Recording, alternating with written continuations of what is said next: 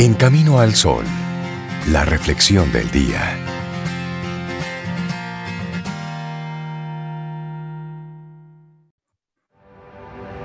La disciplina es el mejor amigo del hombre, porque ella le lleva a realizar los anhelos más profundos de su corazón. Madre Teresa de Calcuta.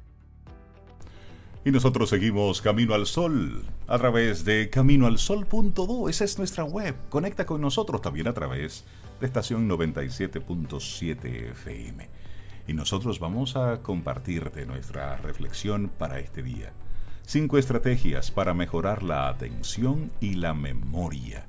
Para que te pongas precisamente en este inicio de semana en esa línea es que la mejor manera de mejorar la atención y la memoria es creando las condiciones adecuadas para que estas dos facultades se puedan expresar plenamente. Además, replicando estas dos condiciones, pues se transforman en hábitos con todo lo bueno que eso conlleva. Así que ahí vamos. Es que mejorar la atención y la memoria es un objetivo para muchas personas, bien sea porque tienen dificultades para estudiar, porque quieren incrementar sus habilidades en este sentido o porque notan que con el paso de los años esas facultades parecen disminuir. Y lo cierto es que nuestro rendimiento intelectual se incrementa cuando logramos mejorar la atención y la memoria. Ni la una ni la otra equivalen a mayor inteligencia, pero sí contribuyen de manera decisiva a que podamos sacarle todo el partido. En particular, de la atención depende en gran medida la capacidad de aprendizaje. Bueno, en realidad mejorar la atención y la memoria es sobre todo el fruto de hábitos adecuados, además de constancia y disciplina. Te lo repito, constancia y disciplina, eso está ahí. Se puede lograr a cualquier edad, aunque obviamente a edades avanzadas exige más dedicación. Hay algunas estrategias sencillas para lograrlo. Por eso te queremos compartir cinco de ellas, pero ante una frase de Mario Alonso Puig. Recuerde que donde vaya su atención, irán sus emociones y su energía. Donde ponga su atención, será siempre más real para usted. Bueno, y te compartimos la primera de ellas, de estas cinco estrategias. Evitar las distracciones y la monotonía. Son como los dos extremos. Es casi obvio que para mejorar la atención y la memoria es fundamental evitar las distracciones. Sin embargo, nunca sobra mencionarlo y recordarlo. Lo que hay que evitar en particular son los ruidos y las interrupciones. Los ruidos y las interrupciones. Ambos factores inciden de forma bastante negativa en la atención. Y sin atención, pues la capacidad para generar recuerdos se ve mermada. Lo de evitar la monotonía no es tan obvio, pero no por ello es menos cierto. Hoy sabemos que el cerebro humano tiene unos límites de tiempo precisos en el mantenimiento de la atención y esto se va cortando últimamente es cada vez menos tiempo, en tareas que requieran de una gran concentración, dicen los expertos que lo ideal es hacer una pausa cada 30 minutos e introducir cambios en la tarea o cambios en el entorno cada dos horas. Mm, bueno, y aquí viene la segunda interesante, repasar y enfatizar, una forma de mejorar la atención y la memoria. En ocasiones, una de las grandes dificultades para mejorar la atención y la memoria decide en querer hacer todo demasiado rápido. Damos por terminada una lectura simplemente cuando acabe el capítulo o el libro. Esto no es suficiente. De manera especial, en el caso de la lectura, resulta muy importante que vayamos subrayando lo que identifiquemos como más importante o merecedor de ser un recuerdo. A la vez, al terminar, es necesario darle un repaso a esos puntos que hemos marcado. De este modo, se aprovecha muchísimo más el texto. Algo análogo se debería hacer con otras actividades. Así es. Bueno, y número tres, las multitareas. No realizar multitareas. Hacer muchas cosas a la vez es uno de los hábitos que se ha ido implantando en la actualidad y que a su vez más efectos negativos tiene. Son muchas las personas que están haciendo un trabajo y al mismo tiempo tienen el televisor encendido, los audífonos puestos, mientras que simultáneamente están pendientes de su teléfono celular. Lo único que se logra con esto es no prestar atención plena a ninguna de las actividades que se están realizando y al mismo tiempo alimentar la ansiedad o la sensación de impotencia por no poder cubrir todo aquello que pretendemos. Estas son las peores circunstancias para memorizar.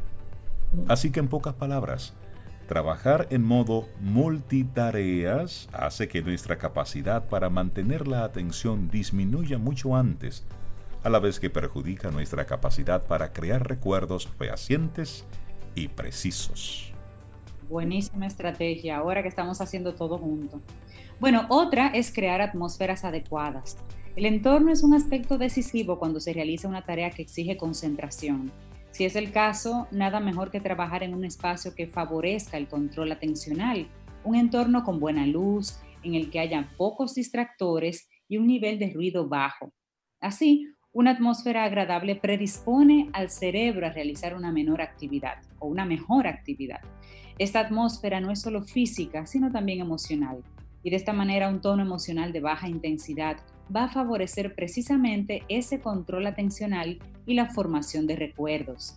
Es paradójico, pero una emoción con tan mala prensa como la tristeza es en ocasiones un ingrediente que potencia precisamente la concentración. Mala prensa, la tristeza, me gusta eso. bueno, la, quinta de estas estrategias es precisamente crear estrategias externas de recordación. La atención y la memoria están muy relacionadas. Cuando se logra un nivel alto de atención, casi que automáticamente se activan los procesos de memoria. Sin embargo, hay ocasiones en las que esto no sucede, bien sea porque el grado de atención no es lo suficientemente elevado o bien porque el contenido a memorizar es más complejo de lo habitual.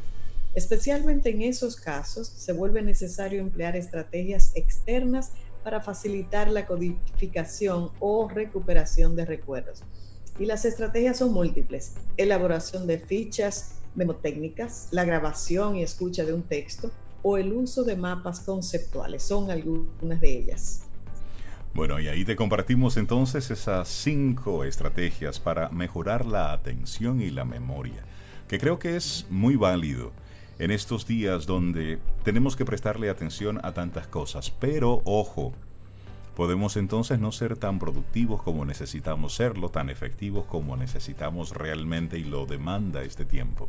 Y me gusta y vamos a, compartirlas de nuevo así rápidamente. Número uno, evita las distracciones y la monotonía. Bueno, de monotonía estos tiempos no tienen absolutamente nada. Ahora, de distracciones hay mucho. Luego, repasar y enfatizar, una forma de mejorar la atención y la memoria. Luego, multitasking, no. Si estás en modo mamá o en modo papá, en ese modo es que estás. Ahora, si ya estás en modo laboral, bueno, pues por eso es tan importante la disciplina que hemos tocado en varios momentos. Ponerte un horario es importante, es sano, porque eso evita que tú estés prestándole la atención a todos los cartones al mismo tiempo. Luego, crear esa atmósfera adecuada. Una atmósfera es tan solo un espacio como un, escritorio, un rinconcito que tú destines diariamente para hacer una tarea puntual. Y eso desde que tú te pones ahí automáticamente tu cerebro dice, ok, estoy conectando con esta, con esta ocupación ahora. Y luego utiliza diferentes estrategias externas de, para tú recordarte de cosas. Porque cuando estás cenando, ah, caramba, se me olvidó tal o cual. No, utiliza estrategias. Yo, por ejemplo, trabajo con un, con un, con una, un libro de notas a mi lado, sí, una libreta y un bolígrafo. Y a veces estoy haciendo algo, recuerdo, escribo y sigo. Porque sé que si se lo dejo a la memoria, querido amigo, me, acuerdo cuando me voy a acostar. Entonces yo tengo que buscar mi ayuda a memoria. Yo voy a, tener que, voy a, tener que, usar ese recurso tuyo. Ahí sí, mira, y eso, y eso me ha liberado. Sí. Mire, sí, eso, porque la mente se carga y se cansa porque siente que tiene que crear y tiene que recordar. Exactamente. la parte de recordación la pones en una libreta, en el uso del post-it, hasta en el WhatsApp, si tú sabes que tengo que decirle a fulano que haga tal cosa, díselo en el WhatsApp rápidamente, aunque el correo formal vaya después, y vas sacando de tu sistema. tú sabes que yo, cerebro que yo he, porque mira, porque yo, yo, he utilizado diferentes métodos, yo me he enviado correos a mí mismo. Sí. yo he hecho eso, yo he hecho eso. Mí mismo cosas para recordar. Entonces, ahí va tu correo. ahí va mi correo. correo de rey para rey. Sí, mira, Y, me funciona. Ay, rey, yo hago, yo hago eso también. Yo hago eso. No, no importa que, que, digan que estamos locos. Total.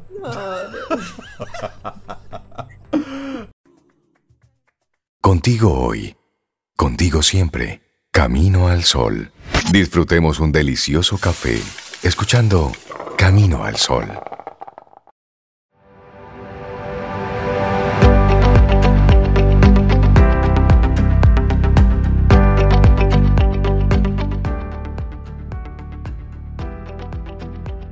La vida, las cosas en las que fijamos nuestra atención crecen.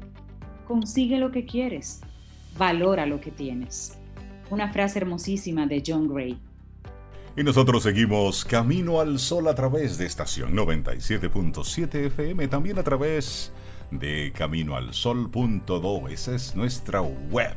Y bueno, hay un microbiólogo, su nombre, Ignacio López Goñi. Este señor se atrevió a decir 10 noticias positivas sobre el coronavirus, sobre este virus y no solamente que se atrevió a decir 10 cosas positivas, sino que él sigue siendo optimista. Y sobre eso, vamos a hablar en este momento aquí en Camino al Sol. Ay, me gusta la gente así positiva, Rey. En estos momentos son las que necesitamos. Así es. bueno, y es que el pasado 29 de febrero, el microbiólogo español, que ya dijiste el nombre, Ignacio López Goñi, asumió tres retos, tres, aunque el tercero no fue consciente hasta varios días después. El primero era conseguir información animante sobre un virus emergente que estaba causando dolor y muerte en China. El segundo era escribir un texto que con evidencia científica invitara a la gente a no sentir miedo por ese coronavirus altamente contagioso que ya estaba llegando a varios continentes. Y el tercero, del cual no era consciente, era lograr que un artículo con noticias buenas se volviera viral. Ah, interesante. Me gusta esa idea, ese tercer reto. Sí, sí.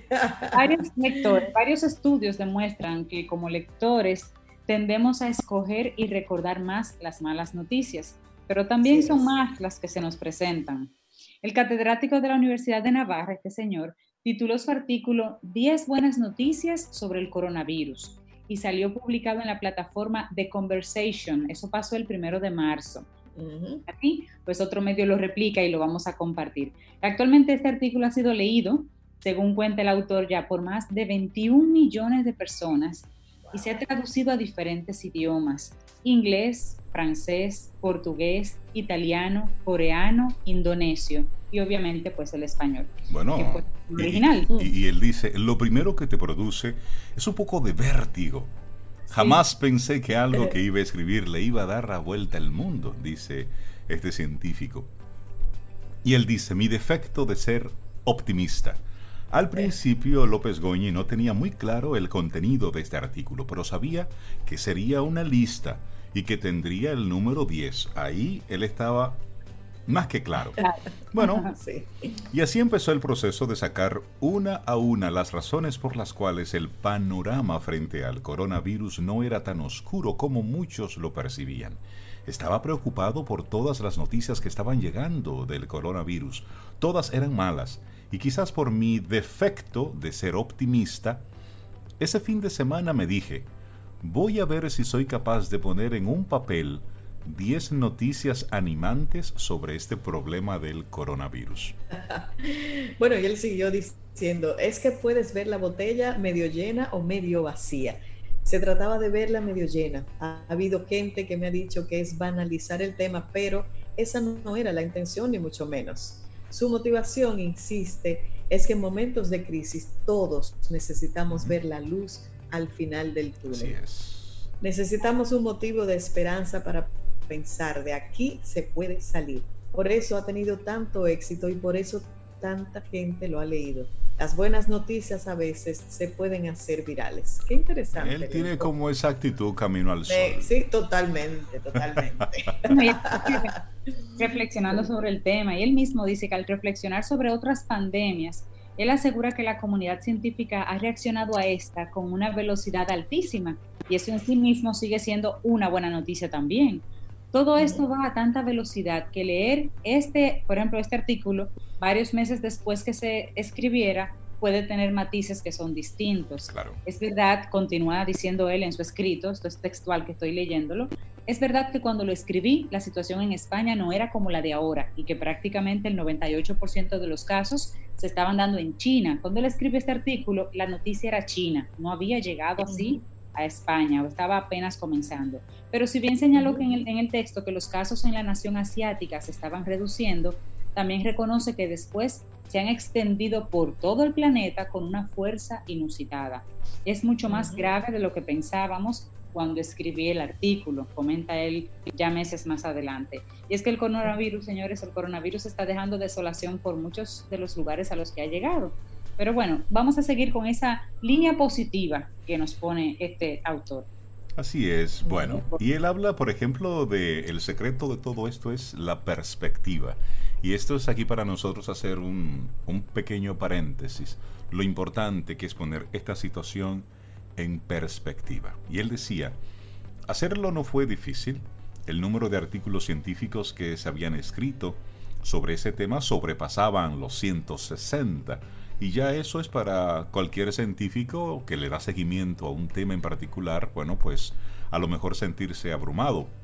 Hoy en día pasan ya de los 3.500. Y uno de los primeros aspectos que el investigador aclaraba en el texto es que una pandemia no es sinónimo de muerte y que independientemente de la clasificación que se le diese a este virus, el tema era serio y había que darle importancia. Y eso es lo que ha sucedido en algunos países donde la donde ha impactado más que otros y es que al principio esto no se tomó en serio. Y fue como el cuento aquel del lobo. No se le prestó atención y oh, sorpresa, no era una simple gripecita. Así es. Mira, y otra frase de, motivacional de este científico es que este partido lo vamos a ganar. Esa es otra. Este académico ha escrito otras piezas en las que ha profundizado en tres de las buenas noticias sobre el coronavirus. El aumento sustancial de artículos científicos sobre el tema, el desarrollo de prototipos de vacunas y los ensayos clínicos con antivirales y otras combinaciones de terapias que se están empleando para curar los casos más graves. Jamás la ciencia ha estado mejor preparada como ahora para combatir un problema como este, dice López Goñi, quien tiene muy claro a qué tenerle fe. De esto nos va a sacar la ciencia y de todos los esfuerzos internacionales que hay en marcha, lo cual es algo histórico, el profesor está convencido de que algo positivo saldrá no solo a nivel de tratamiento, sino de prevención. Y dice con entusiasmo, este partido lo vamos a ganar. Qué bonito es. Qué bonito, y necesitamos escuchar eso, qué bonito. Bueno, pero otra cosa que también él dice, y, y como muy coherente, es que, bueno, la frase dice, reparar el avión mientras vuela. Y es que él comenta, la emergencia internacional, por ejemplo, que ha desatado el coronavirus, ha demostrado que muchas veces la sociedad espera y pide a la ciencia certezas y la ciencia no tiene certezas. Porque la ciencia avanza con las incertidumbres, con las dudas, con las preguntas que se van presentando, no con las respuestas. Las respuestas entonces ahí comienza a trabajarla. Y algunas de las preguntas que la sociedad le ha hecho a la ciencia durante estos meses no la hemos sabido contestar simplemente porque no sabíamos la respuesta, y es lo que él dice. Para ilustrar el punto, él dice, por ejemplo, imagínate que estás al mando de un avión y te dicen el avión se averió y lo tienes que arreglar mientras vuela porque no hay dónde aterrizar. ¿Cómo tú resuelves ese tema? Bueno, hay, quien, hay quien lo resolvería de repente. Por depende, claro, por supuesto, claro. Y, esa es la propuesta. Bueno, y conectado con eso, el miedo. El miedo paraliza. López Goñi reflexiona sobre cuánto daño hace la información falsa que ha estado circulando sobre el coronavirus en las redes sociales y en Internet. Y eso se suma a una sobreexposición informativa. Y esto está generando una ansiedad enorme en mucha gente. Además, y aquí él acota, el miedo lo único que hace es paralizarnos. Es importante que uno se fije en las noticias buenas y en las manifestaciones de solidaridad que se están dando en todo el mundo. Esto sacando lo mejor de mucha gente, seguía reflexionando López Goñi. Todo esto va a generar un cambio de paradigma de nuestro modelo mundial. Y en la opinión de este especialista, este cambio es para mejor. Y yo quiero creer que sí. Ah, el cambio es para mejor. Yo también quiero, quiero eso. Ok, pero ¿y quién se puso así, tan bravo? Esa fue. Eso fue la pequeña Lía con sus primos por aquí. Pero mira, él insiste, y es cierto, y es lo que todos los medios están diciendo, que la vacuna eres tú, que la solución está en las manos de todos, la tuya, la mía, la de Sobe, la de Rey. La vacuna eres tú. Entonces, eso dice, dice él que todo esto va a ayudar a proteger a las personas más vulnerables, que son los adultos mayores y personas que ya tienen ciertas patologías. Bueno, y ahí está el caso increíble que está refiriendo un medio internacional de un señor mayor que tiene además 13 patologías, 13 enfermedades y que se está recuperando exitosamente del coronavirus. Es que no hay nada escrito, no hay nada escrito. Así Importante, lo importante es que recordemos eso, que tú puedes sentirte bien, pero de repente puedes enfermar a otros. Entonces, quedándote en la casa, sintiéndote bien o no tan bien, medianamente bien, eres la vacuna y solamente ir a un centro si de verdad es una emergencia. Claro. y bueno, lo que viene, Sobe, lo que viene. ¿Qué dice él sobre eso? Bueno, según este especialista, las epidemias suben, bajan y se acaban. No es como una guerra que no sabemos cuándo empezará ni cuándo acabará. Sin embargo, el impacto de la pandemia a nivel social y económico es lo, lo que más vértigo le provoca. Y es que las consecuencias ya se han empezado a sentir en muchos sectores de la economía mundial.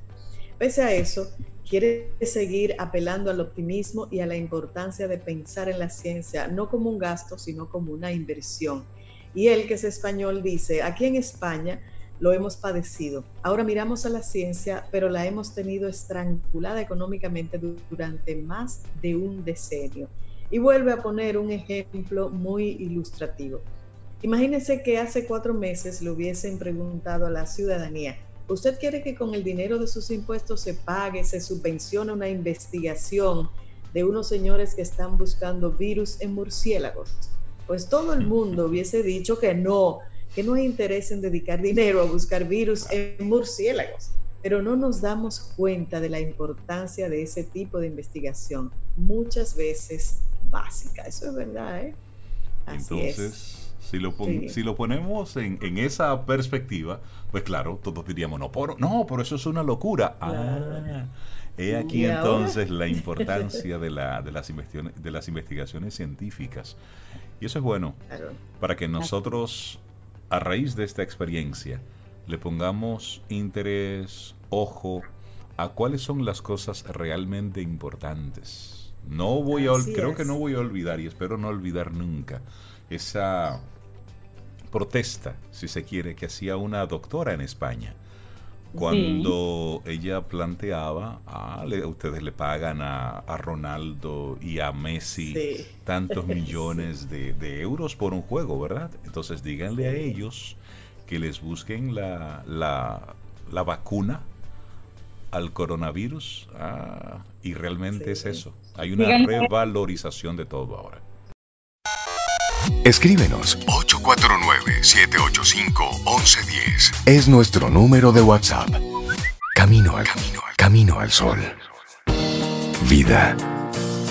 Música. Noticia. Entretenimiento. Camino al sol.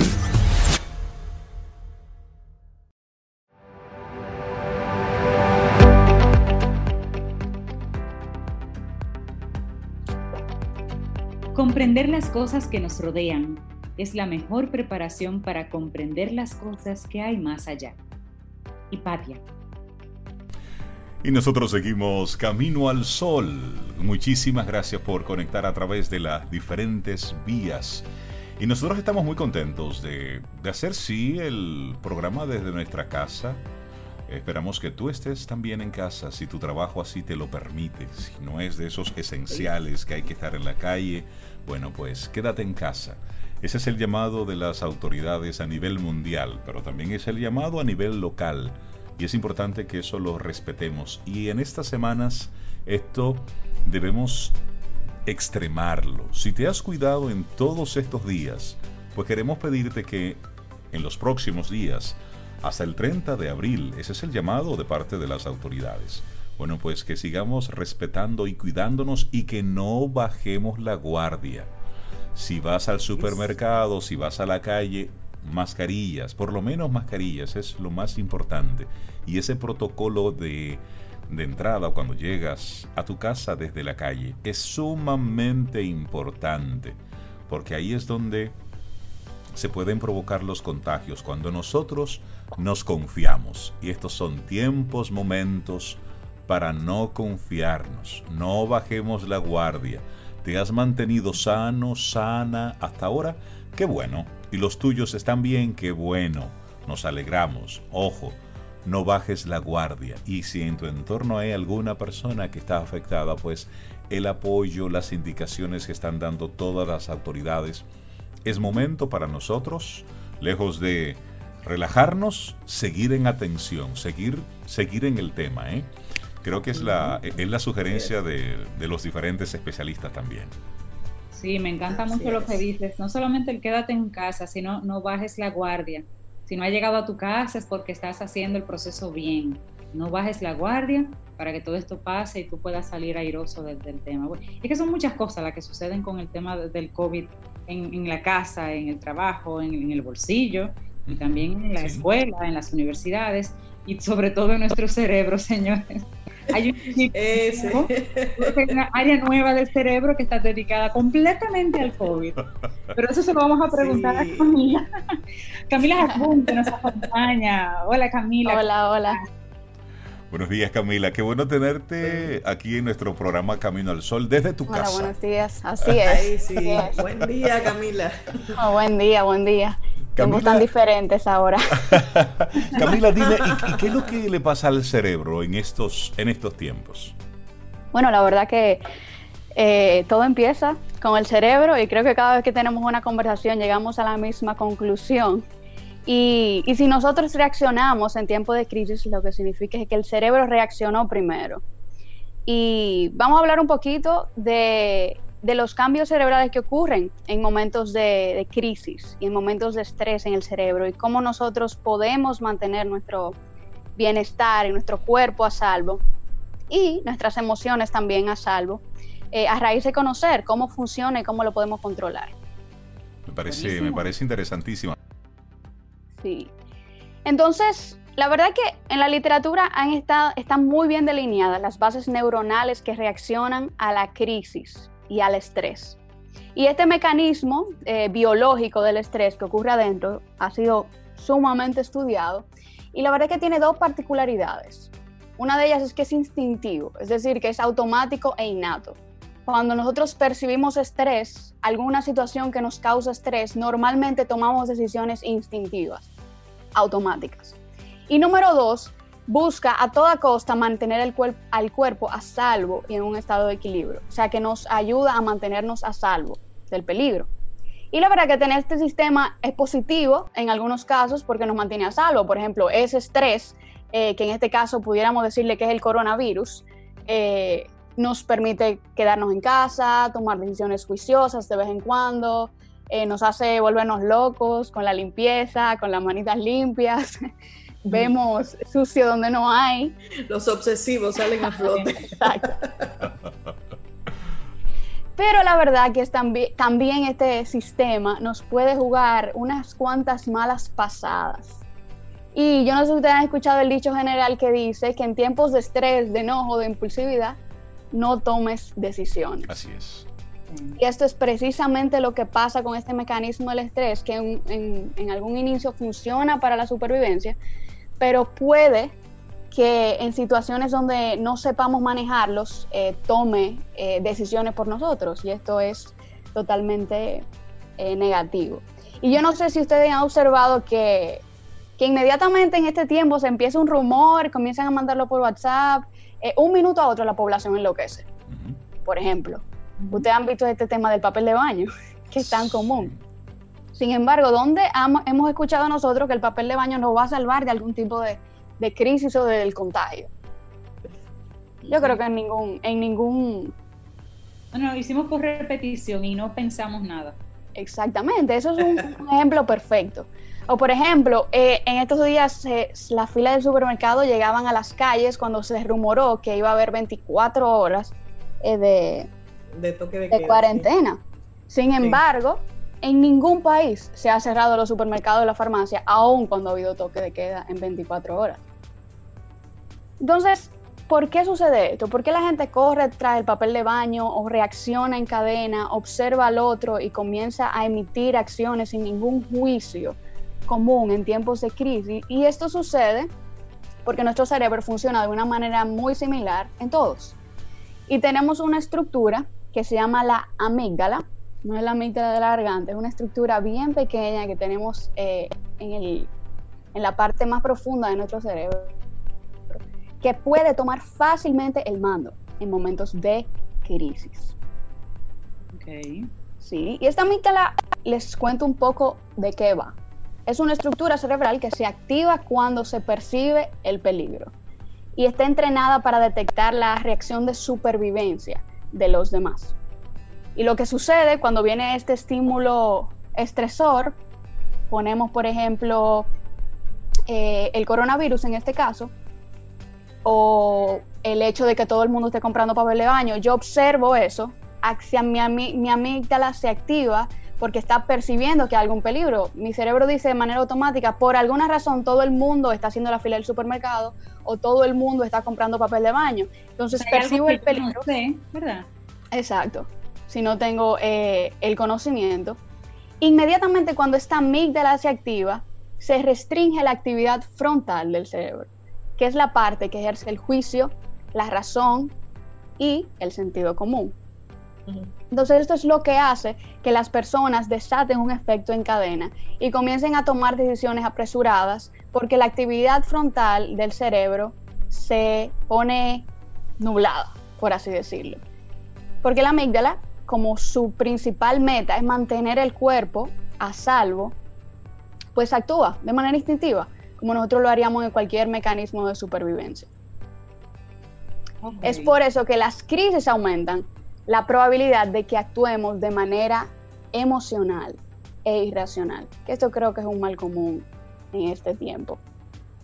Pero Camila, pudiera darse el caso, porque hay personas que en un momento así pueden ser imprudentes, porque la reacción es tan rápida que no piensan mucho y pueden ser imprudentes pero hay personas que se paralizan. Entonces, ¿qué pasa ahí con, con la persona que simplemente se frizó, se paralizó?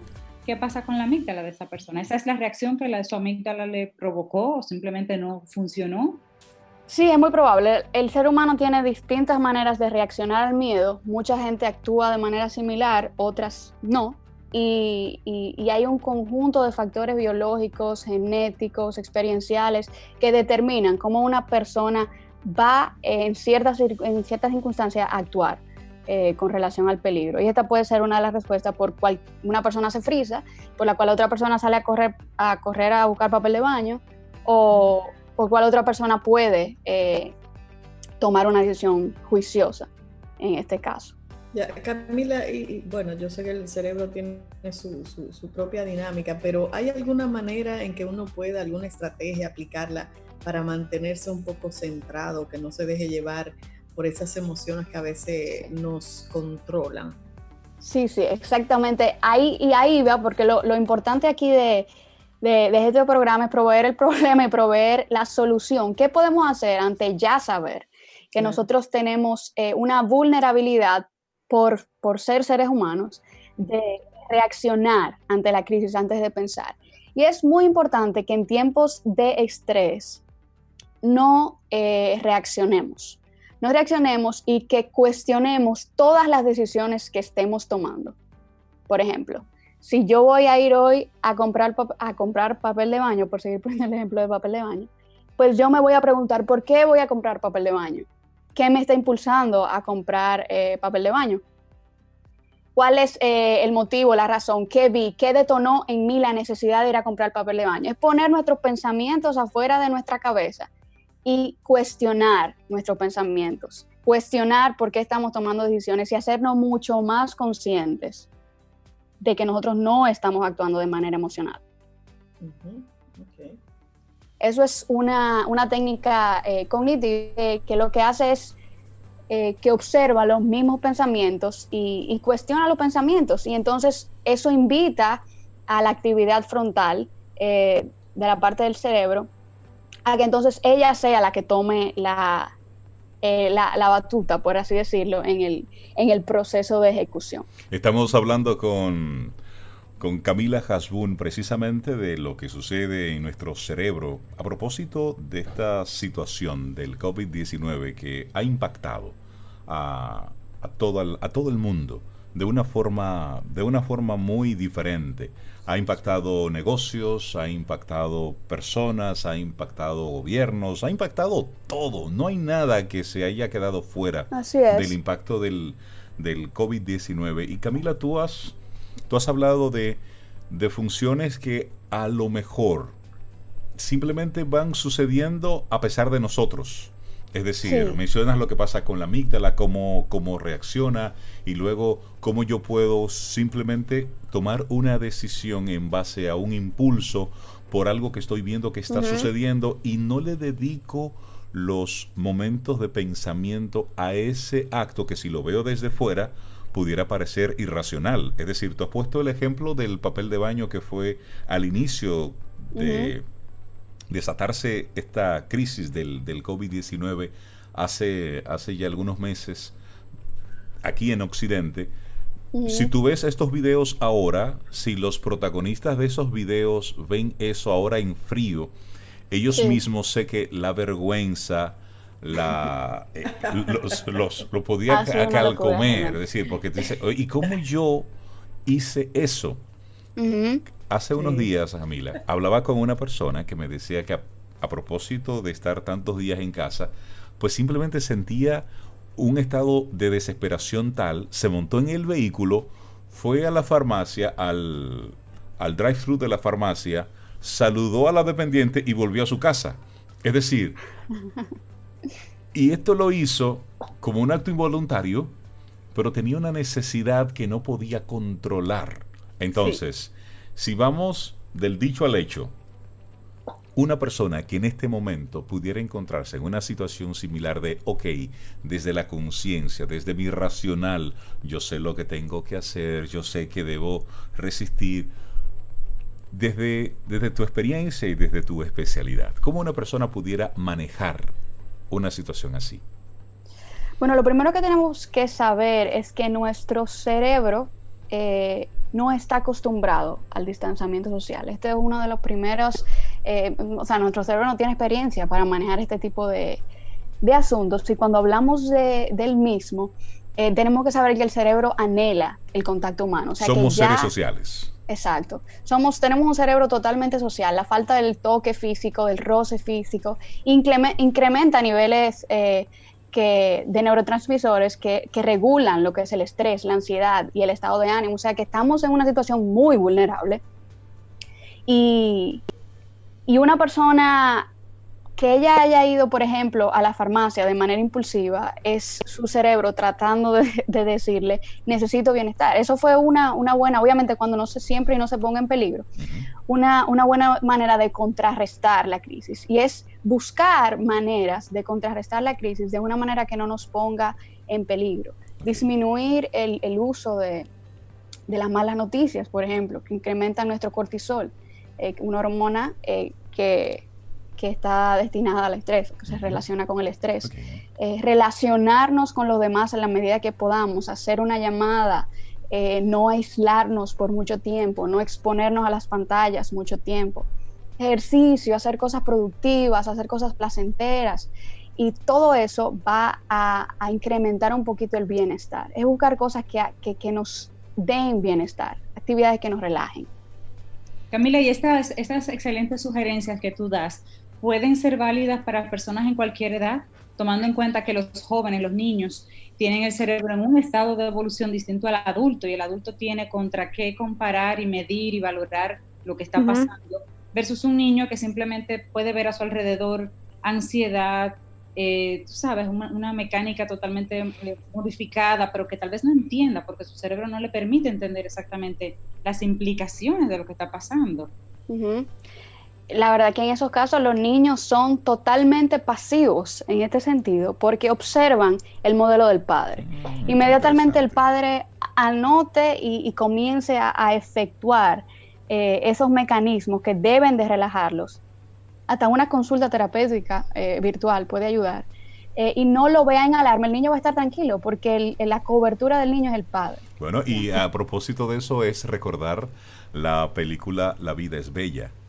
Como ah, sí, es un muy, buen eh, ejemplo. Roberto Benini le, pintaba a su hijo un mundo de fantasía ante un momento de guerra, de, calamidad, del holocausto, y como él le presentaba eso y para el niño era simplemente transparente. Él veía todo eso como, como una fiesta, como un juego. Como un juego. Sí. Qué bueno que, mencionas eso, Camila, porque realmente eso le da muchas luces a los padres, que, estamos con los niños en la casa y a veces no nos damos cuenta porque el niño se está eh, sintiendo ansioso, desesperando. ¿Será papá, mamá que tú estás dando la señal incorrecta? Por ahí anda la cosa. Pues y hay otra forma mucho más efectiva. Ajá, ¿cuál? Que tiene un fundamento científico. Y, estudiando en estos días me pareció excelente compartirla porque es una que muchas veces dejamos a un lado. Y es que la oración y la reflexión parecen tener muy buenos efectos en los tiempos de crisis. Se ha observado en, los estudios de neuroimagen que existe una red neuronal, en el cerebro son neuronas conectadas, eh, lo, pudiéramos ver como si fuera literalmente una red, de áreas que se activan cuando hay vida interna en el cerebro. Eso quiere decir que cuando el cerebro activamente, la mente está en un estado introspectivo, y de reposo e inactivo se activa esta red neuronal, que se llama la red neuronal por defecto. O sea que cuando nosotros conscientemente detenemos la agitación y el desorden externo, el coronavirus, la noticia, la llamada, el estrés, y nos conectamos con lo interno, este patrón cerebral parece estar altamente involucrado yo no sé si a ustedes les ha pasado que, ustedes eh, se sientan, escuchan música, comienzan a pensar y ustedes tal vez se olvidan de lo que está pasando alrededor y ustedes sienten paz en ese momento. En ese momento, la red neuronal por defecto está activa en su cerebro. ¿Qué pasa? Los estudios de neuroimagen han observado que cuando hay un incremento en la actividad de esta red neuronal, cuando las personas toman un tiempo de oración, de meditación, de reflexión personal, entonces, este proceso en esta red eh, o, los resultados de esta red están involucrados con atención, mayor, atención, construcción de la memoria, el aprendizaje, pero sobre todo con emociones positivas. Con eso se, se asocia la actividad neuronal de la red neuronal por defecto. Sin embargo, las personas que no entran en este patrón autorreflexivo y mantienen todo el tiempo su, cerebro activo con todo lo que nos da. Esto es un tiempo lleno de ansiedad, eso no lo podemos eh, eh, quitar. Pero que esas personas que no entran, que no hay activación de ese patrón, pueden experimentar problemas negativos de autoestima, desconcentración, ansiedad, problemas de salud. O sea que hacer una pausa en momentos de crisis tiene fundamento científico y es indispensable para la salud mental y física. Entonces sería eh, como la, parte final con la que yo diría, quédense con eso.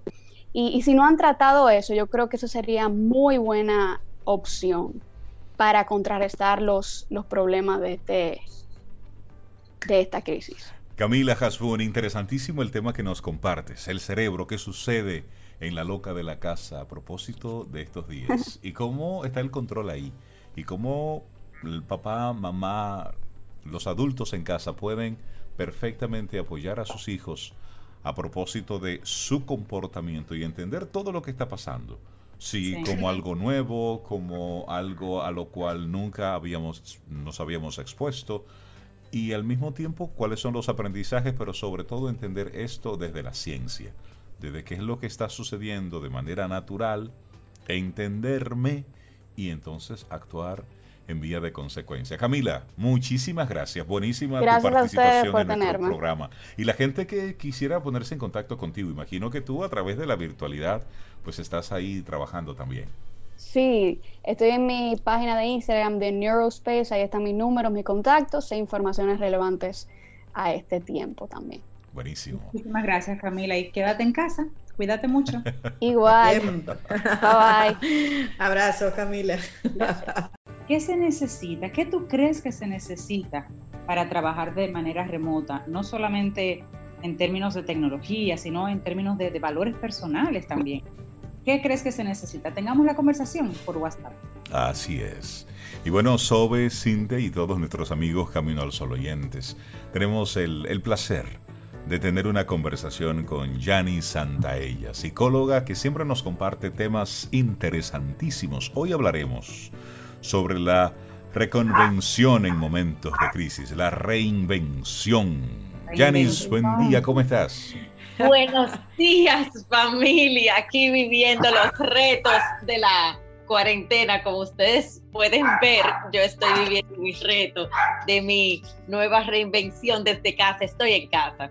Ya, todos tengo, tengo, tengo aquí una persona que habita conmigo un alma que habita contigo. Ahí. Un alma, un alma. Ella se llama Natalia, ya sale en todos los lives.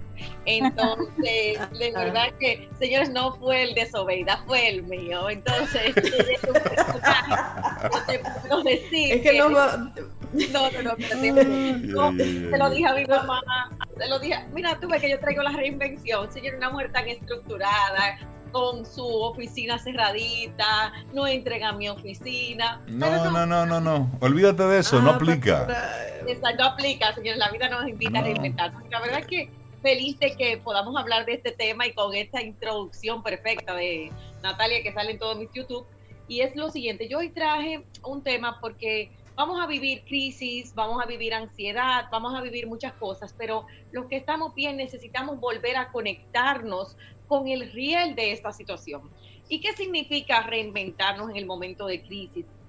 Yo este mes lo declaré el mes de avanzar económicamente porque el mundo nos necesita y avanzar emocionalmente. Nuestros negocios, y aquí traje cinco pasos. Yo estoy con mi coach de negocio Carmen Mandrés haciendo unos, unos webinars gratuitos todos los jueves a la una de la tarde. Solo tienen que suscribirse porque tú sabes qué, Reinaldo, me ha preocupado y me ocupa mucho muchas personas que fueron suspendidas, que están en fase, muchos empresarios que están de manos cruzadas y el mundo no está de vacaciones ni está en pausa, el mundo está cuidándose. Entonces, lo primero que yo le quiero enviar a la gente es, ¿qué estás haciendo hoy? ¿Dónde estás? ¿Cuál es tu situación financiera personal de tu negocio, ese pequeño, mediano empresario? ¿Qué está pasando contigo? Cuáles son los préstamos que necesitas negociar, pero sobre todo, ¿qué, ¿cuál es el mensaje que tú le estás enviando a tu equipo? ¿Cuál es el mensaje que tú estás enviando a través de tus redes sociales? O sea, no podemos detenernos de ninguna manera, pero sí enviar ese mensaje positivo. Y por eso es importante, quizás este es el momento de tú saber qué es un flujo de caja, de tú saber cuánto tú debes, de tú saber cómo está tu cicla y sobre todo qué yo voy a hacer de aquí en adelante. Y ahí viene el número dos, cómo tú vas a crecer. Tú sabes que el gran reto, equipo Camino al Sol, es crecer en este momento. Señores, un montón de gente creciendo, que no solo son los supermercados, los colmados, los, hay mucha gente. La industria de la digitalización está creciendo, que es una locura. La industria del conocimiento, porque además de que el mundo se ha unido, gracias a Dios, de forma gratuita a darnos información, también hay mucho, mucho entrenamiento y muchas personas reinventándose en esta parte digital. Y si tú no estás creciendo, por lo menos construye los prospectos, construye la base, pero no te detengas. Yo tengo un montón de personas en este, en este momento que no se han reinventado. Mira, hay librerías que se convirtieron en colmados. Hay personas que daban talleres presenciales que se convirtieron en digitales yo gracias a Dios, como sigo en la tecnología, ahora mi reto es, mi, reto es descansar, pero Sí, ese es mi reto, Reinaldo, que tengo el trabajo en mi, tengo el trabajo en mi casa, con perrita, madre, eh, hijo incluido. Entonces es más fácil porque no tengo que trasladarme. Y ese es el proceso. El número tres, y a mí me encantaría que las personas se revisaran, es la parte de la productividad. La parte de productivo es que tú seas productivo y seas feliz. Hay muchas personas que su trabajo no les gusta. Pues este es un momento de replantearse qué quiere, que tampoco se siente productivo, pero ¿qué línea de negocios tú vas a dejar ir? Mira, hay muchas cosas que van a cambiar, Reinaldo, ahora. Sí, y, que, tú... que, están cambiando sí, ya. están cambiando, pero tú, has dicho algo importante, es decir, aquello le voy a decir que sí, aquello le voy a decir que no. Y asumirlo eso con, con valentía, por supuesto, midiendo los impactos y todo ello, pero es un momento de valentía, Yanis. Claro, y de, y de duelo, señores, de mucho duelo, de, mira, nuestros hijos están perdiendo algunos de que cómo se van a graduar, de que no están con sus amigos. Estamos en un duelo general, pero los duelos es como ese renacer que yo ponía hoy en mi Instagram de, bueno, vamos a renacer, pero se pasa un proceso doloroso y lo mismo van a sufrir nuestras empresas. O sea, cuando tú mires y tú digas, bueno, pues entonces de tantas personas yo necesito tres internamente. Hay muchas personas que necesitan ahora saber de tecnología, entrar, entrar al modelo de cambio y la número cuatro es el modelo de negocios que tú vas a llevar, o sea, cuál va a ser. Eh, las personas nos vamos a tratar diferente, le vamos a dar eh, valor a otras cosas. Tú necesitas saber quién es tu cliente, cómo te sigue y reinventarte tú en este momento hasta tu contenido. Yo tengo un montón de gente, Reinaldo, que yo le he dado seguimiento, que no tenía ni siquiera una red social y que porque estaban acostumbrados a visitar clientes no, no, no, y tú te quedas, dije, sí, como tu red social personal, Yanni. Y tú te quedas, bueno, mañana yo tengo un live con Vilma Núñez, que, que, es una de las personas, una de mis mentoras que me ha ayudado a hacer la transformación de los webinars y todo esto. Y yo me quedo como que tú no tienes qué. Señores, hay personas que mi mamá hace Zoom, mi mamá tiene Twitter, mi mamá tiene Facebook, mi mamá tiene Instagram, mi mamá, 73. Entonces, muchas personas no le han visto el valor este tiempo sino que están con miedo y los entiendo. O muchas veces como líder tuve que enviar mis empleados a fase y hay todo un proceso de que de readaptación, pero también de mirar hacia el futuro, de Ahí... Y, ahí me gustaría, y me disculpas que, que, te interrumpa, porque mencionaste fase, que ese es el, bueno, el instrumento que muchas, cientos, miles de empresas han estado utilizando en estos días para poder recibir algún tipo de apoyo de parte del, del gobierno. Porque si bien es cierto que hay algún tipo de industria, de negocio que tú puedes llevarlo a la virtualidad, y ya tú lo mencionabas, lo que es la enseñanza, bueno, hay un, número importante de industrias que sí se pueden trabajar desde la virtualidad, pero hay otras que no. Es decir, tú tienes industrias ahora mismo que no pueden accionar. Entonces las empresas necesitan para poder sobrevivir un poco en esta época, pues recibir algún tipo de apoyo. Por ejemplo, un dealer de vehículos. Totalmente. Es decir, hay una serie, por mencionar, usted amigo, amiga, Camino al Sol oyente, puede poner cualquier... Decoradores de, decoradores de interiores, o sea, Óyeme. Eh, arquitectos, hay tantas personas, Entonces, la reinvención precisamente, Yanis, es eso, porque debemos tener mucho cuidado de no pensar que nuestra realidad es la realidad. No. Hay un grupo importante privilegiado, si se quiere, que puede tomar su negocio, cerrar la oficina porque se dio cuenta que no necesitaba ese espacio físico.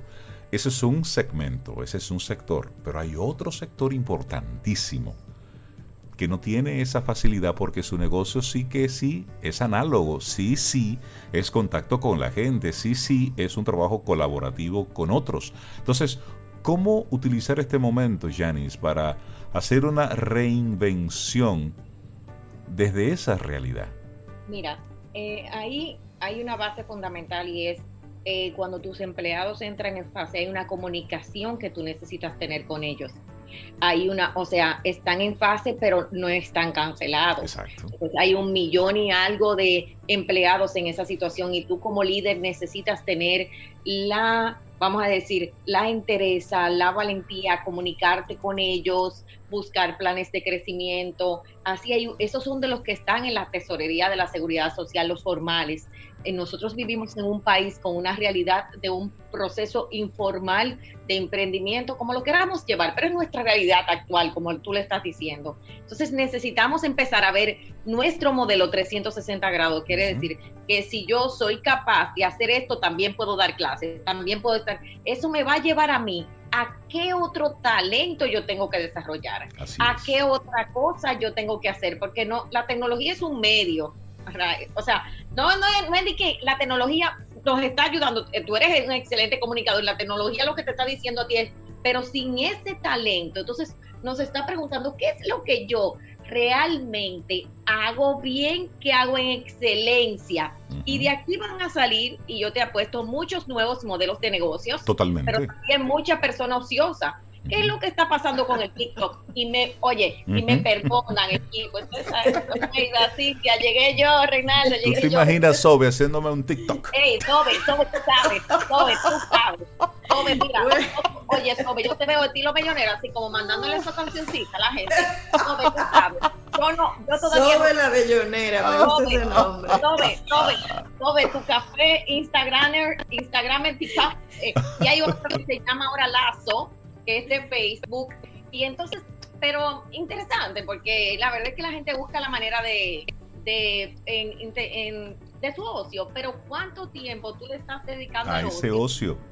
¿Y cuánto tiempo al tema productivo? Y hay personas, si ustedes supieran, que su ocio la usan pensando, mal pensando, leyendo la noticia y no estamos, que es lo que yo este mes se lo quiero dedicar a la productividad. Traigo un live con a uno con Diana, porque de verdad, ¿qué tú estás haciendo en tus 8, 12 horas productivas en este momento? Ese es el planteamiento. Y como tú dices, estoy en fase. Mandé mis empleados a fase. Me voy a comunicar diariamente con ellos, cuáles son los planes con mi cliente. Le voy yo he recibido un montón de WhatsApp de suplidores míos Yanis, ¿cómo tú estás? Señores, qué bien se siente eso. Cuando a ti te dicen, ¿cómo tú te sientes? Claro, donde la primera pregunta es precisamente para saber sobre tu salud, de cómo están tú y los tuyos. Y mira, para poner poquitito también esto en contexto, este Fondo de Asistencia Solidaria al Empleo, que ya lo hemos mencionado, el FASE, los últimos números muestran que eh, hay un proceso de acreditar las cuentas de 295.180 empleados del sector privado que van a ser beneficiados con este fondo de asistencia. Estos son empleados de aproximadamente unas 19.379 empresas que registraron las suspensiones de contrato ante el Ministerio de Trabajo. Estamos hablando, y voy a repetir el número, casi 20.000 empresas y casi 300.000 empleados, para que pongamos esto en contexto de microempresas, de empresas que dicen, óyeme, un momento, realmente necesitamos ayuda porque hoy estamos en, en este aislamiento, pero ¿qué viene después? Y ahí es donde entra la parte de la reinvención, Yanis. Es decir, ok, estoy aquí, pero ¿qué va a suceder en mayo, en junio? Cuando vengan esos préstamos de allá para acá, que vienen los tres, las tres cuotas. entonces, Y, y oye, buenísimo, porque nos dieron, tenemos que darle gracias a Dios que el mundo se reinventó también para nosotros y este es un momento de la vida, pero también en qué estoy utilizando mi tiempo, en estudiar, en aprender, en cambiar mi modelo de negocio, en hacer live de colaboraciones, en qué tú estás siendo productivo. Ese es, ese es el mensaje que yo quiero dejar. Yo voy a tener tres live eh, con mi coach de negocios para ayudar a la gente con el tema de ventas, para ayudar a la gente con el tema de liderazgo, ayudarles en el plan. Hice otro que es una mentoría de cinco semanas, porque al final de todo esto, señores, queda también contribuir, queda la solidaridad, pero necesitas ser productivo, porque si tú no, no eres productivo, el tiempo va a ir pasando y se nos van a pasar dos meses y no hiciste nada. Y posiblemente no llevaste ni tu modelo de negocios, ni tu modelo de emprendimiento ni la idea de negocio al momento que se va a necesitar en un mes, un mes y, un mes y 30 días, más o, más o menos. Es decir, el llamado, Yanis, es no estamos de vacaciones. No, ni en pausa. Hoy es lunes. Esto no es pausa. Si estás en tu oficina, eh, digo, en tu oficina, en la casa, es decir, mentalmente debo dar un resultado. Discúlpame que te estoy en mi oficina. Esta es mi oficina. Sí, sí, estoy en casa, estoy en mi oficina, estoy, debo brindar un resultado, debo mostrar un resultado a otros o a mí mismo. Es mejor que seas a ti mismo, porque eso habla de autogestión y eso habla de responsabilidad, porque al final el qué tan efectivo seas es lo que le va a decir a tu empleador, ok, este modelo funciona, podemos seguir así, porque realmente se trata, esa reinvención, lo que va a decir si es efectiva o no, es qué tan productiva es. Porque si no, y ya lo decía Cintia al principio del programa, estaríamos en estos días en un, en un resuelve, o mejor dicho en dominicano, en un tente ahí. Es decir, estamos resolviendo desde casa, pero para que sea sostenible, realmente debe ser productivo, debe ser efectivo. Y hay un punto para cerrar esto del tema del compromiso. Señores, la gente va a demostrar quién es.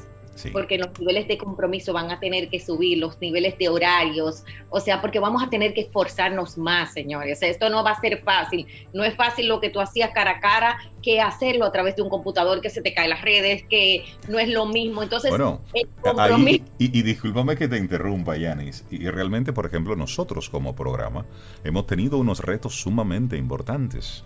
Eh, de hecho, algunos amigos Camino al Sol oyentes, eh, en, algunos, en algunos mensajes, nos decían, pero ¿y qué es lo que pasa con el programa? Lo que sucede es que una cosa es tú poder eh, transmitir un programa de una persona listo, donde tú solamente estás hablando, esa es una conexión directa. Pero Camino al Sol es un programa que se sustenta en entrevistas. Entonces, no solamente es lo que yo pueda estar emitiendo desde mi casa, es que está Sobe desde su casa, pero Cintia dentro del apartamento está en otro espacio para que podamos lograr la conexión, es decir, no estamos compartiendo el mismo micrófono, no, y está en otro espacio para que pueda tener su propia dinámica, pero tú estás en tu casa, Laura, nuestra productora, también está en su casa, entonces hay una serie de elementos que vamos probando, hemos tenido días de éxito donde la conexión ha sido fluida, pero hemos tenido días donde la tecnología no nos ha jugado una buena pasada. Y tenemos también que vivir con eso nosotros los que nos gusta que las cosas salgan bien. Y hay días donde el programa no, ha podido salir, punto. Oye, para los perfeccionistas, yo, yo he sufrido, señores. Yo le confieso a la humanidad. Ese es tu aprendizaje. te lo juro. Mira lo que me hizo Natalia ahorita. Mira, yo te lo juro, yo te lo juro que no, no, es que ustedes no se imaginan, señores. Mire, cuando yo, a mí se me ha caído live a mitad, o sea que yo tengo todo como que yo estoy volando, señor, y ahí mismo frase va. Te entendemos, te entendemos, ya. Nos, ha pasado. Nos ha pasado. eso, a medida de esta reinvención, va a exigir más esfuerzo, quizás más compromiso. A veces vamos a sentirnos cansados y tú dices, pero yo estoy en mi casa. Sí, estás cansado porque es mucho de que va a demandar de nosotros mismos. Y yo pienso que en ese proceso de reinvención, el compromiso, el esfuerzo y hacia dónde vamos, entrenarnos. Yo me tomo una hora, una hora y media por oír mis webinars, oír mis entrenamientos, seguir, porque necesito también refrescarme, eh, eh, ponerme la ventana, tomar aire. Hay muchas, eso tiene ya con las personas de bienestar, bienestar, traigan a todos los de bienestar. Yo estoy en la parte de productividad ahora. Y la verdad es que lo que les quiero decir es que si no te montas en la ola, va a ser mucho sufrimiento cuando esto pase porque vas a tener que reinventarte y posiblemente mucho tiempo, mucho dinero y muchos recursos de pérdida. Yani Santaella, muchísimas gracias por compartirnos esta, este tema, la reinvención. Sí, tenemos que estar, tenemos que estar en ello. Aprovechar esto que está sucediendo, sacar una ventaja, sacarle el partido. ¿Y cuál es el partido? Bueno, yo como persona. Una vez esto concluya, cuál fue mi aprendizaje. Yanis, ah. muchísimas gracias por, por compartir con nosotros. Un abrazo, Yanis, gracias. Gracias, un abrazo y feliz lunes a todos. Gracias, Yanis. Gracias. Igual para ti.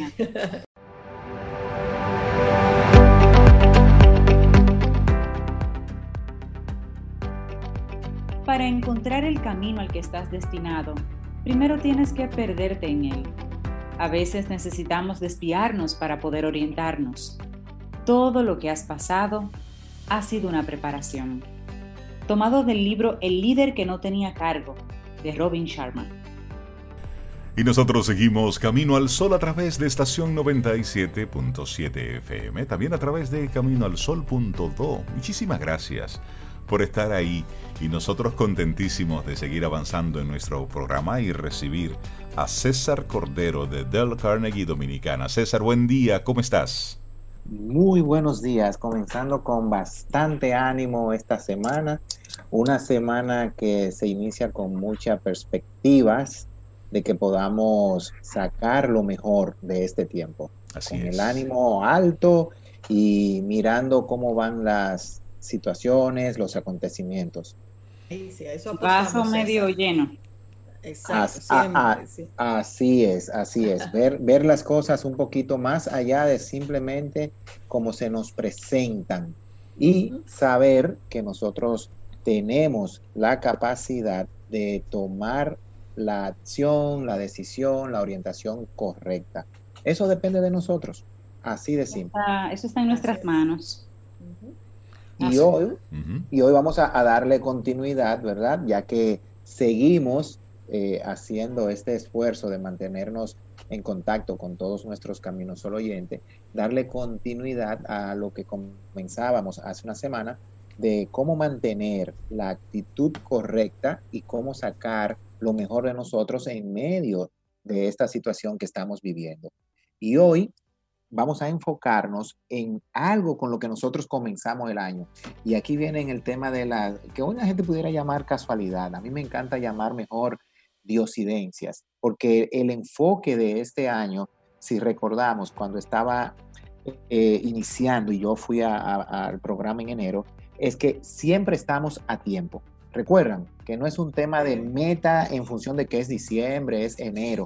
Es que siempre estamos en el momento justo para usted poder tomar una acción y una decisión de cambio. Y Carnegie, en base a todo un estudio que desarrolló durante el 2019, cuando no se pensaba que íbamos a estar en este tiempo viviendo lo que estamos viviendo, ese estudio de la agilidad y cómo hacer que las empresas puedan responder ante situaciones, imprevistos, eh, temas que pudieran resultar eh, de orientación difícil, manejo, hoy cobra tanto peso. Entonces, hoy vamos a completar este ciclo de cómo yo puedo sacar lo mejor de todo esto con agilidad, siendo estratégicamente productivo. Y voy a comenzar eh, compartiendo una anécdota que en estos días cobra mucho peso y es la anécdota del anillo del rey. No sé si la han escuchado o de repente ya incluso en Camino al Sol hemos hablado de ella. Y es el rey que quería tener un anillo para él y para luego su descendencia que le recordara el valor de, su reinado, de su posición. Y buscó un, buen diamante, preparó el mejor anillo y luego que lo vio, vio que estaba como vacío. Dice, no, a esto le falta algo que realmente me, me mueva a pensar, porque es simplemente una prenda pues buscó a los mejores filósofos sabios para que le pudieran crear una frase simple que él pudiera guardar debajo de la diadema del diamante y que él usara en momentos específicos donde necesitara eh, reforzar su actitud, su entusiasmo, su ánimo. Todos se pusieron en movimiento y se pasaron semanas y ninguna frase le complacía, o muy larga, o muy compleja, o no le dejaba. De repente, una persona ya un poco mayor que está ahí con él y que había trabajado durante años en el reinado, en el área de sirvientes, en el área de sirvientes, le dice, rey, yo puedo apoyarle, si usted me lo permite. Dice, claro, tú has estado conmigo toda la vida, tu padre ha servido toda la vida aquí también. Entonces, cuéntame, ¿qué tienes? Yo le voy a dejar una frase sencilla pero con un simple compromiso. Usted solamente va a sacar esta pequeñita nota, y era una nota bien pequeñita que podía doblarse y cabía muy bien dentro del anillo. Cuando usted realmente esté en un momento difícil de tragedia, donde se sienta abrumado y que no pueda más. Pues el rey le tomó la palabra y guardó el papelito. Un tiempo más adelante vino una gran guerra y el rey tuvo que escapar porque invadieron la ciudad. Y dentro de ese escape, el rey se vio en un momento acorralado y cogió un camino y llegó a un acantilado y ya no le quedaba más de otra, o saltar y morir o enfrentar. Pero eran tantos que él prefirió esconderse. Y en ese momento de tanto temor, abrió el anillo, sacó la frase y la frase simplemente decía, esto también pasará. En ese momento el rey le entró una calma, una paz, un silencio y él no sabe cómo, pero de un momento a otro las personas que le estaban buscando, ya él dejó de escuchar el ruido, parece que a él, estar en tanto silencio, extraviaron la búsqueda y él pudo salir bien. Él logró reorganizar su ejército que huyó, él logró volver a la ciudad, reconquistar su reinado y en medio de la celebración grande que se dio en la ciudad, donde todo era euforia, alegría, felicidad, y su sirviente ahí cerca el sirviente le mira y le dice, rey, hora de volver a abrir el anillo. Y el rey le dice, pero tú no ves que estamos celebrando, que estamos en un momento de, felicidad, de gozo, diría Reinaldo, ¿verdad? Entonces, entonces, ¿cómo tú me vienes a mí que tengo que sacar la frase? En ese momento él aceptó y vio y dijo, esto también pasará. Esto también pasará. Y en ese momento el rey se dio cuenta que la frase no era solamente para cuando estábamos en un momento de dificultad, sino también para cuando estamos en momentos de euforia, de alegría, de extremada felicidad. Entonces, ¿qué nos lleva esto a reflexionar? Que esto también pasará. Si ahora estamos viviendo un momento de incertidumbre, de temor, hasta cierto punto, ansiedad y estrés para muchas personas, como ustedes hablaban hace un rato, donde se van a ver afectados todos los mercados, las economías, los empleos, la forma de nosotros los seres humanos vernos a nosotros mismos y a los demás a partir de este momento, entonces es un momento preciso de decir, esto también pasará. Y debemos entonces de prepararnos para cuando esto pase. Y así es, César, y eso, esa frase mm, tan potente que sale como resultado de esta anécdota y de esta historia, de esta fábula, esto también pasará. Creo que es la pregunta, o más bien es la frase que debemos decirnos, cada uno de nosotros en este momento. Pero al mismo tiempo eso nos invita a prepararnos, a reinventarnos, porque esto también pasará. Llegará el día, tarde o temprano, en que tendremos que salir de casa de nuevo y hay que volver a la calle, hay que volver a la oficina, hay que volver a encender el vehículo al que tenga el vehículo, a pagar los préstamos que fueron aplazados por tres meses. Es decir, esto también pasará. ¿Y cómo nosotros podemos aplicar esto, que no son tiempos de vacaciones? Y estoy insistiendo mucho con eso en estos días porque he visto a mucha gente en modo entretenimiento en estos tiempos. Modo de vacaciones. Mm, sí. está bien que estamos en Semana Santa y todo lo demás, pero no es vacaciones, ¿eh? Y ustedes hablaban con Yanis unos puntos bien interesantes con relación a cómo mantenernos enfocados en la productividad, cómo reinventar nuestro negocio, cómo poder ver la parte estratégica después que pase esto porque no nos podemos entretener, tal como tú señalas, Reinaldo, en función de que hoy hay programas de asistencia para las empresas, programas de asistencia social, programas para que usted a través de un bono pueda ir a comprar comida. No nos acomodemos, tenemos que, y ahí entra el valor de esta frase, y es lo que nos deja ver más allá. O sea, cuando esto pase y venga la nueva realidad, el nuevo ahora, como tú señalabas, y ha señalado en estos días qué vamos a hacer. Entonces, hoy todos hablamos de resiliencia. Esa palabra que viene hace unos años y que nosotros aquí en Camino al Sol hemos definido, trabajado en diferentes perspectivas, viene a tomar de nuevo peso.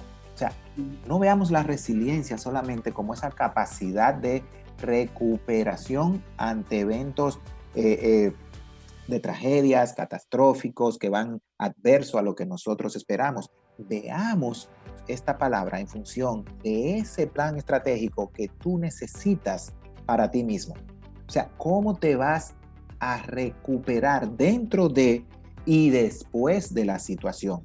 Entonces, antes de llegar a ese elemento clave de agilidad para mí como persona y para mí como parte de una organización o de una empresa, yo quiero que hablemos de una familia. Una familia que en este momento se ha mudado en muchas casas, en muchas empresas, en muchas personas y se ha hecho parte de ella. Está compuesta por el esposo, por la esposa y una pequeña niñita que tienen. ¿Saben cómo se llama esta familia? ¿Cómo se llama esa familia? Ok, el esposo es el señor preocupación. Ok. La esposa es la señora estrés. Ok. Y la niñita es la pequeña ansiedad. Ok. Que no va a parar de crecer en función de cómo los padres la alimenten. Ok. Entonces, tenemos esta familia que se ha mudado y se ha hecho parte de millones de familias alrededor del mundo. Así es. Entonces, si yo dejo que en mi familia se mude la preocupación, el estrés con su pequeña hija, la ansiedad, no voy a poder salir de la manera correcta de esta situación, ni voy a poder sobreponerme después que esto pase, porque esto también pasará. Entonces vamos a hablar un poquito de estas tres cosas antes de compartir elementos bien claves de cómo asegurar la agilidad y la resiliencia. Primero, la preocupación viene del futuro. Es exceso de futuro. Cuando usted tiene un exceso de futuro pensando qué va a pasar, cómo va a pasar, y sobre todo eso, usted genera pensamientos de resultados negativos, es preocupación. La buena noticia para todos nuestros caminos solo oyente es que la preocupación es parte intrínseca de nuestras vidas. Vivimos en un mundo de preocupación. El hacer que algo suceda es usted ocuparse antes de, desde la perspectiva de la acción positiva y correcta. Ejemplo gráfico. Si nos vamos de vacaciones, para que ese viaje pueda resultar como usted espera que sea, tiene que preocuparse ¿A qué nos referimos? Ocuparse en las acciones necesarias. Si es un resort aquí mismo en el país, para apoyar nuestro turismo o a un sitio de turismo local, usted tiene que preparar su vehículo antes de que suceda el viaje. Verificar las gomas, el combustible, cuáles son las cosas que voy a llevar de equipaje para no llevar cosas de más. Entonces, todas esas acciones que tú tuviste que hacer antes de que se diera el viaje, la preocupación, ¿lo podemos ver así? fue una ocupación en las acciones que necesarias. Entonces, ¿en qué nos tenemos que preocupar hoy para que nuestras próximas semanas y nuestros próximos meses y el, lo que resta de este año tenga el resultado más cercano a lo que yo pueda programar? Ahora, hay otro elemento con la preocupación y es el elemento mental, emocional. Si usted se va de viaje y comienza a preocuparse mentalmente de, ¿y si en el camino se nos queda el vehículo? ¿Y si se nos picha una goma? ¿Y si va y nos asaltan? Porque ahora hay que están asaltando en la carretera. ¿Y si va cuando llegamos, después que pagamos todo ese dinero, se la pasa lloviendo y no podemos disfrutar de la playa? Y usted que está preparando su bultito ahí con unos snorkel y unas cosas para ver la playa, su esposa viene y te dice, mira, acuérdate que tú no sabes nadar y va y te ahoga. Ajá. Ay, sí, es verdad, pero yo no sé nadar y va y yo me ahogo. No, yo no voy a tener... Cuando tú vienes a ver, dice, mira, desmontemos el viaje. Porque fueron tantos los pensamientos de un resultado negativo que ya tú no te vas a querer ocupar en las cosas que necesitas ocuparte antes de. Entonces, cuando tú tienes un futuro incierto, no es preocuparnos con pensamientos negativos, es ocuparnos con acciones positivas y necesarias que van a permitir que ese resultado se pueda dar como tú esperas. Entonces, tú le das mantenimiento a tu carro, te preocupaste.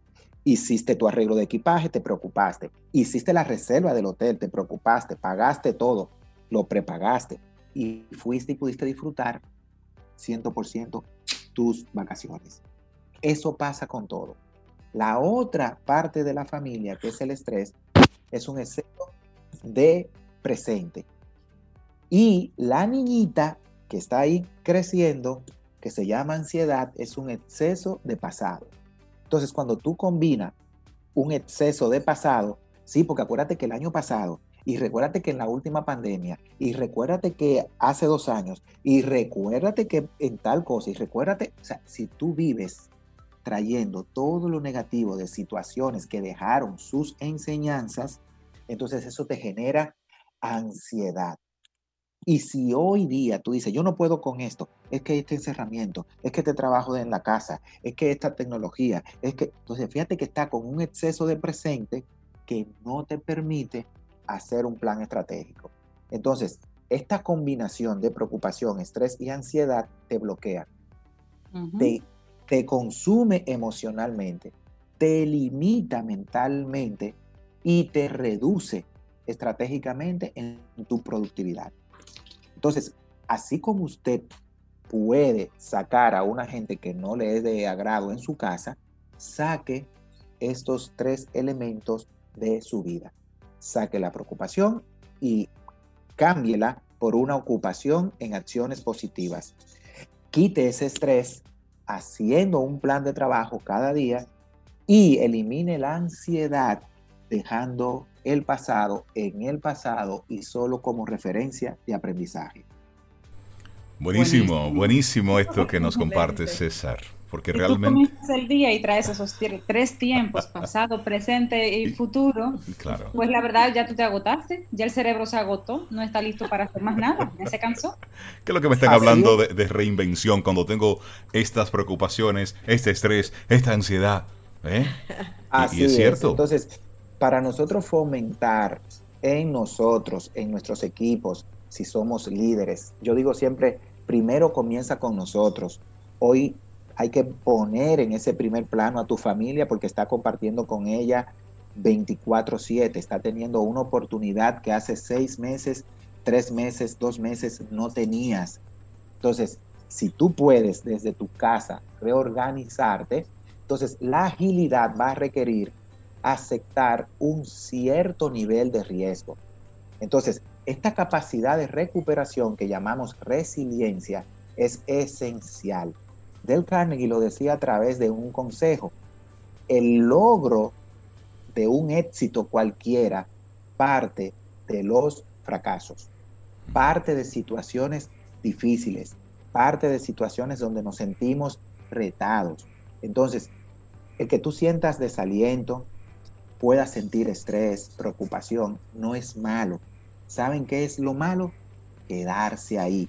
En todos estos días que nosotros hemos estado hablando de inteligencia emocional, apoyando a nuestros relacionados a través de, programas live, online, a través de, de intervenciones digitales, una, una frase que le ha quedado a todos muy clara y que ha sido de alto impacto es el concepto, no definición, que Del Carnegie a través de la experiencia ha desarrollado sobre inteligencia emocional. Inteligencia emocional es controlar, balancear nuestras emociones, pasar de una a otra de manera rápida e inteligente. ¿Qué nos dice esto? Que yo tengo que reconocer que tengo una emoción y eso no es malo. Sea miedo, sea incertidumbre, sea ansiedad. Sentir la vulnerabilidad y no temer a ello. Eso no es malo. Ahora, ya lo aceptaste, ¿con qué otra emoción puede balancear eso? Ok, si tengo preocupación, sería, bueno, eso lo puedo balancear con viendo cuáles son los elementos que me preocupan. Perfecto. Y recuerda que la semana pasada hablábamos de hacer un cuadro. ¿Cuál es tu pensamiento negativo? ¿Cuál es tu pensamiento positivo? ¿Y qué paso de acción va a dar? Entonces, si nos ponemos proactivos y vemos las emociones como son y decidimos pasar de una a la otra de manera rápida e inteligente, vamos a hacer lo que se llama inteligentemente emocionales y eso va a promover en nosotros un pensamiento positivo real. ¿Y qué más? Te va a dar entonces capacidad de resiliencia, te va a dar capacidad de recuperación. ¿Por qué? Porque se va a generar en ti una confianza y una perspectiva distinta a la que tenías hace apenas unos minutos cuando estaba abrumado por la preocupación, por el estrés y por la ansiedad. Interesantísimo el tema que nos planteas hoy, César. ¿Cómo nosotros podemos, desde lo que está sucediendo, esa reinvención, meterle cerebro, meterle precisamente acciones objetivas. De verdad que eh, es. mucho el aprendizaje con, el que nos quedamos, César, en el día de hoy. Y Del Carnegie, en su día a día están los cursos presenciales que realizas con... con todo, todo se ha transformado. Dime, ¿qué, ¿qué está haciendo Del Carnegie de República Dominicana? Tú recuerdas que el año lo comenzábamos con una palabra también, que era el, el mindset, cómo tú te puedes mantener enfocado. Exacto. Entonces, ese mindset, si tú lo enfocas en poder ser resiliente, en ser ágil, en salir de esto, es simplemente poner estos principios en práctica. Yo te voy a compartir ahora como un camino. Del Carnegie desarrolló en el 2012, cuando cumplimos los 100 años, hace ya 7 años, un mindset en función de el change pathway, o sea, es el camino al cambio. ¿Cómo yo puedo generar ese camino al cambio en mí y en todo lo que a mi alrededor se mueve. Pues hoy nosotros simplemente hemos seguido ese camino porque Dale Carnegie tiene más de 10 años desarrollando plataformas y ustedes recuerdan que yo les decía, vienen toda una serie de revolución con el tema de lo digital, porque ya tenemos 10 años desarrollando herramientas propias. Somos la única empresa de capacitación con aplicaciones desde hace ya 10 años. Sí, recuerdo cuando conocía ese, ese, esa app que tenía videos en varios idiomas y todo ello. Exactamente. El detalle hoy es, Reinaldo, cómo hacer vivenciar los recursos digitales para que no se convierta en una comunicación fría, unidireccional, sino interactiva. Y eso es lo que ha sorprendido a las personas. Entonces, el mindset que Del Carnegie ha desarrollado en función de esto es el siguiente, y vamos a hacerlo tal cual nos aplica a nosotros hoy día. Primero, me quedo en casa y coopero con, lo inevitable. Organizo mi agenda y ya yo sé que me tengo que enfocar desde mi casa, pero preparándome para un exterior que cuando yo vuelva a él estará totalmente transformado. Exacto. Un elemento, y está dentro de los libros de, de, dentro del libro de oro de Del Carnegie, es uno de los principios. Ore, medite, tómese un tiempo de relajación, de introspección, donde usted pueda decir, ok, ¿qué necesito y, cuál es mi fe? Y en función de eso, simplemente ore. Siguiente, colabore con las tareas del hogar, reorganice su casa, redescúbrala. Limpie, friegue, trapee, barra. Todo lo que está relacionado con eso. No sobreponernos a noticias excesivas con relación a todo este tema del coronavirus. Usted se entera y sigue rodando. Punto. Y buscar siempre informaciones confiables. Valederas, claro que sí. Manejar mis pensamientos y pasar del pensamiento negativo al positivo. Luego, buscar relajarme y mantener dentro de lo posible una actividad física dentro de la normativa y respetando, ¿verdad? Lo que las disposiciones de eh, distanciamiento social permiten. Exactamente. Entonces, el ejercicio físico, respiraciones profundas. Todo, pero todo en casa, porque he visto que hay unas, unas campañas por ahí de unos corredores que están saliendo a la calle y compartiendo. Hermano, el llamado es a quedarse en la casa. Eso es lo que dice la prudencia. Así es, así es. Y algo que a mí me sorprendió ayer y que yo venía haciendo, pero me sorprendió porque vino de doble vía y es el siguiente paso busque sus listas de contactos y llame a viejos amigos, a viejos familiares y déle esa palabra de aliento. Ayer me llamó un tío, hermano de mi mamá, que me, dijo, pero tío, ¿cuántos años usted tiene? Yo tenía muchísimo, no sabía de usted. 88 años tiene mi tío. Y él buscó en su libretita de lápiz y papel que tenía anotado a sus familiares y ahí encontró mi número. Me dijo, yo marqué a ver si todavía era el mismo y me llamó. lindo. Eso fue una alegría y fue una llamada de tanto valor. y que ahí mismo yo entonces lo conecté a él con otros familiares. Yo dije, wow, ¿por qué no sentarme? Y comencé a llamar a esos familiares primos y tíos. A esos primos 80 que tenemos ahí. Exacto. No, yo me acuerdo de, tu reunión de Salcedo, ¿te acuerdas, Ah, sí. Buen momento para llamar. Entonces, llame a sus amigos y, colado, y, y colegas. Desarrolle hoy metas realistas. Confía en sí mismo. Rétese Hoy es el mejor momento para rehacer todas sus metas. Busque y desarrolle nuevas formas de cómo agregar valor con su trabajo. Genere una actitud positiva frente a esta y cualquier otra adversidad. Porque, ojo, no es solamente del coronavirus. Entran demasiados elementos que van a hacer que la situación sea adversa. y como tú decías al principio de nuestra conversación, tener claro que esto también pasará. César Cordero, muchísimas gracias mi querido amigo por todas estas enseñanzas siempre, Y seguimos aportando. Nosotros, como tú decías, en Del Carnegie no nos paramos. Pueden llamarnos, pueden entrar en contacto. Entren a nuestra página delcarnegieonline.com que se desarrolló nueva solamente para atender todas las necesidades de las personas que en este momento necesitan apoyo. Buenísimo, César. quiero dejar una última frase.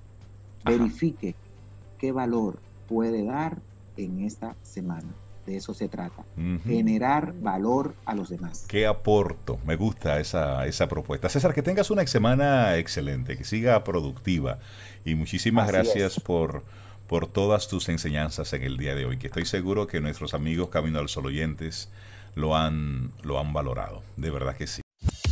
Contigo hoy, contigo siempre, Camino al Sol. Camino al Sol.